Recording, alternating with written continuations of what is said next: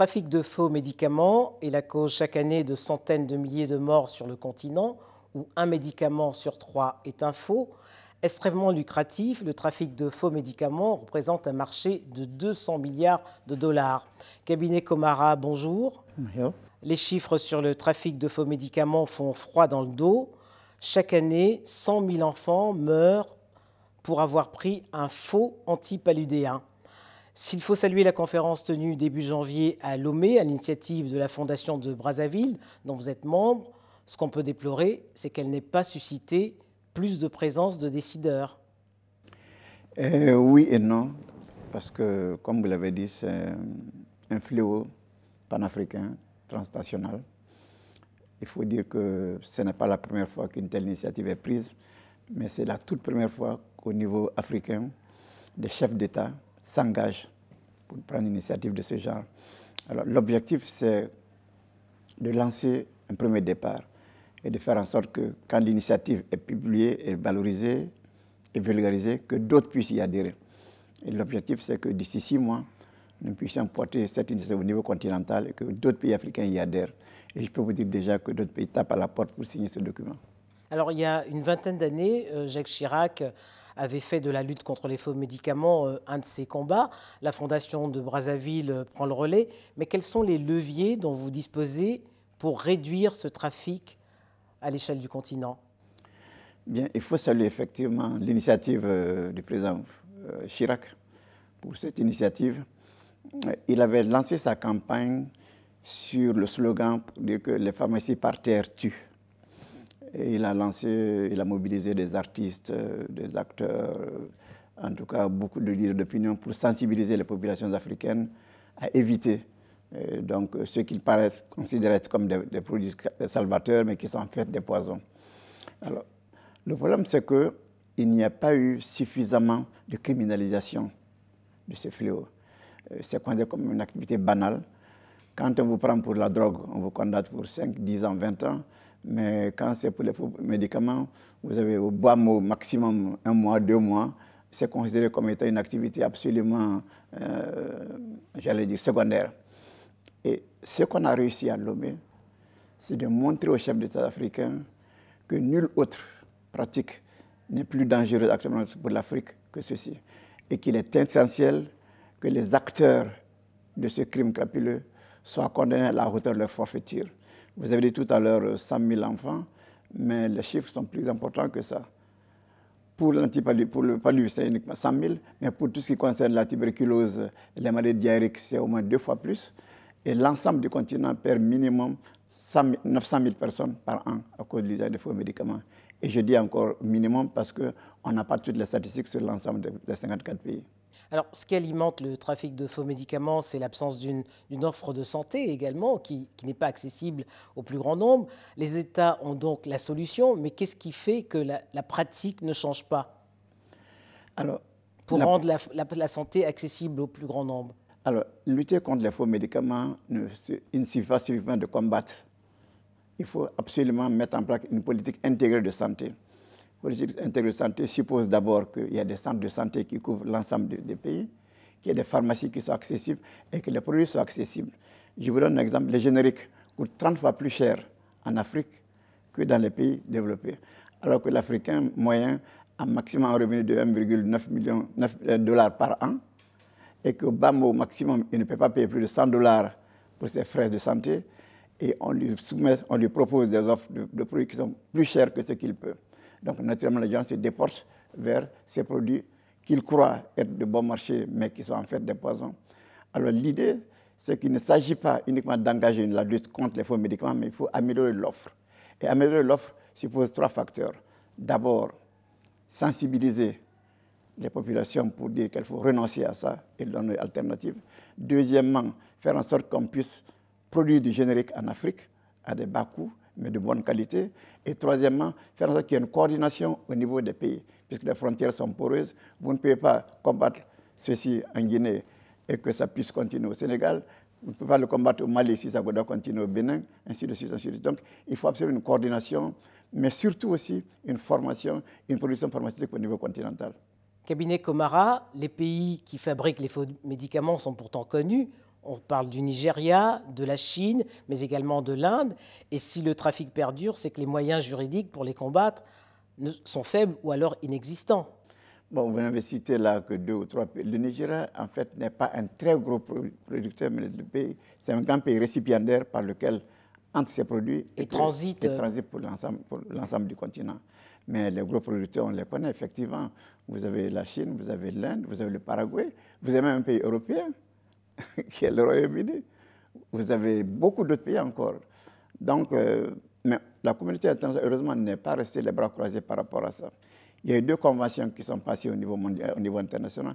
La première, c'est la, la, convention de Palerme, qui a donc réprimé les crimes transfrontaliers, et donc dont vraiment la signature est demandée aujourd'hui au niveau de tous les pays. Mais deuxièmement, vous avez surtout la convention Médicrime, donc qui a été lancée en 2013 et qui est au niveau européen. Nous nous battons aujourd'hui au niveau continental que cette convention soit ratifiée par l'ensemble des pays. Je suis heureux comme un pays, la Guinée a été le premier pays à ratifier, suivi du Burkina et du Bénin. Et cette convention criminalise la pratique de la vente des faux médicaments. Mais il y a eu beaucoup d'autres euh, initiatives au niveau international, au niveau sous-régional également. Mais le problème aujourd'hui, c'est de faire en sorte qu'on puisse fédérer l'ensemble de ces mesures, qu'il y ait une volonté politique essentielle et que l'ensemble des médecins, des pratiquants en relation avec Interpol puissent agir. Je vous donne un exemple. En 2018, Interpol a lancé une grande action et croyez-moi, sur à peu près 123 pays, ils ont retenu, ils ont, ils saisi 10 millions de médicaments arrêté près de 800 personnes et fermé près de 1200 sites euh, web qui étaient les, portails par lesquels donc, ces médicaments étaient vendus. Ils ont conduit la même. alors justement, je vous prends au mot, euh, c'est un facteur aggravant l'anonymat d'Internet parce que 96% des plateformes de ces pharmacies qui sont en ligne sont des plateformes illicites. Et là aussi, les États africains sont impuissants pour les combattre. Alors, je dois dire que la plupart des ventes par Internet, c'est d'abord en Europe, c'est dans les pays développés, puisque comme vous le savez, chez nous, le réseau n'est pas très développé. Chez nous, c'est au ciel ouvert que les médicaments sont vendus. C'est surtout les pharmacies par terre. Exactement. C'est surtout dans les pays occidentaux que la vente illicite par Internet. Mais je dois dire qu'également, là, il y a des réglementations très très maintenant dans certains pays. Par exemple, en France, ici, une pharmacie ne peut pas, enfin, un site ne peut pas vendre s'il n'est pas lié donc, à une pharmacie qui elle-même est répertoriée et suivie. Il y a également le système d'étiquetage des médicaments qui permet aujourd'hui de faire en sorte qu'on puisse relier le code du médicament à la source de production pour détecter si le produit est faux ou pas. Mais nous, en Afrique, on n'est encore pas à ce stade. Il faut d'abord déjà faire en sorte qu'on puisse faire en sorte que les sources de production soient connues, que les circuits douaniers soient serrés, que les, répartiteurs, les importateurs soient absolument sensibilisés et sanctionnés. Le Bénin a pris une mesure radicale il y a deux ans ils ont saisi près de 200 100 tonnes de, produits euh, prélatés. Ils se sont rendus compte que ceux-ci ont été importés par quatre euh, grossistes qui ont été condamnés à chacun quatre ans de prison. Ils ont fermé euh, la licence d'une société indienne qui les importait. Ça a été vraiment un coup retentissant qui, ici s'est suivi, va permettre vraiment de faire en sorte que le flot puisse être combattu. Alors, au vu des, sommes générées par le trafic des faux médicaments, on parlait de 200 milliards de dollars, les enjeux sont à la fois sanitaires, mais également sécuritaires, car on, voit aujourd'hui que le financement des faux médicaments alimente le terrorisme, et on, pense notamment à la crise au Sahel. Mais vous en pensez une porte ouverte. C'est aujourd'hui établi que le crime organisé a basculé les sources de financement plus que les armes et la drogue, c'est aujourd'hui les faux médicaments. Je vous donne un exemple. Quand vous investissez un dollar dans la drogue, ça vous rapporte 20. Quand vous investissez, un dollar dans les faux médicaments, ça vous, rapporte 500. Donc c'est sans commune mesure. Et les Maliens l'ont reconnu la semaine dernière. C'est établi qu'au Mali, une grande partie du financement du terrorisme vient du trafic de faux médicaments. C'est la même chose au Niger, c'est la même chose dans beaucoup de pays. Et c'est heureux que les chefs d'État se soient rendus compte du lien absolument tragique qu'il y a entre ceux qui trafiquent les faux médicaments et ceux qui, en sens, je vais dire, déterrorisent nos populations. Alors, quelles mesures prendre? Alors, la mesure est la suivante. Il faut assécher la source.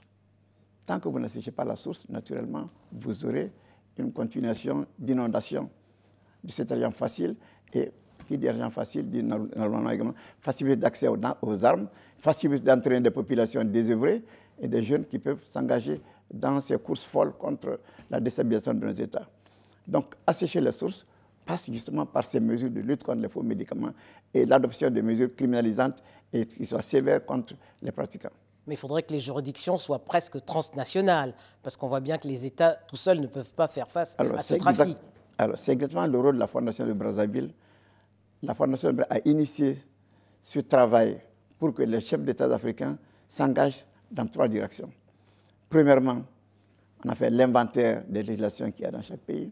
Deuxièmement, les amener à s'engager pour que ces, législations soient harmonisées, pour qu'elles puissent criminaliser ces, actes. Et troisièmement, mettre en place un système de suivi pour qu'il n'y ait pas de déphasage entre le dire et le faire. Vous avez bon espoir? Écoutez, euh, Lomé a été, euh, à notre avis, un réveil. Euh, j'entendais le président du Togo qui disait Je dois reconnaître que chacun de nous passait à côté de ces marchands, à côté de ces produits par terre, de manière nonchalante, Parce réaction. Ces pharmacies par terre, on les voit partout dans les capitales africaines. Donc, elles ne sont pas combattues. De Nouakchott à Luanda, il y a actuellement un réveil. En Guinée, on a saisi récemment des Au Sénégal, en Mauritanie, la Côte d'Ivoire, il y a deux ans, a saisi près de 100 conteneurs de médicaments. La perte a été vers 100 milliards de francs CFA. Vous voyez la perte pour l'économie? Le Bénin, je n'en parle pas le, Niger, de manière crapuleuse, quand il y a eu la méningite, les trafiquants ont importé des vaccins frelatés. Au lieu que ce soit des produits actifs qui combattent la méningite, il n'y avait que de l'eau et des produits tout simplement qui perturbaient qui dénaturaient le, traitement. Donc, ça, ça, a pillé, près de 800 personnes. Donc, cette prise de conscience est là. Il est essentiel maintenant que ça ne reste pas au niveau politique, que ça descende au niveau des formations, au niveau des populations et au niveau des producteurs. Et là, je suis heureux de vous dire qu'au niveau continental, il y a une initiative, c'est l'Agence africaine des médicaments, dont l'accord a été adopté par les chefs d'État l'année dernière, et c'est en cours de ratification. Si les 15 ratifications sont obtenues, alors l'Afrique va se doter d'un instrument qui permettra d'édicter les règles, de conseiller les principes d'adoption des médicaments et de faire en sorte qu'une industrie pharmaceutique africaine soit mise en place cabinet Comara. Je vous remercie. C'est moi qui vous remercie.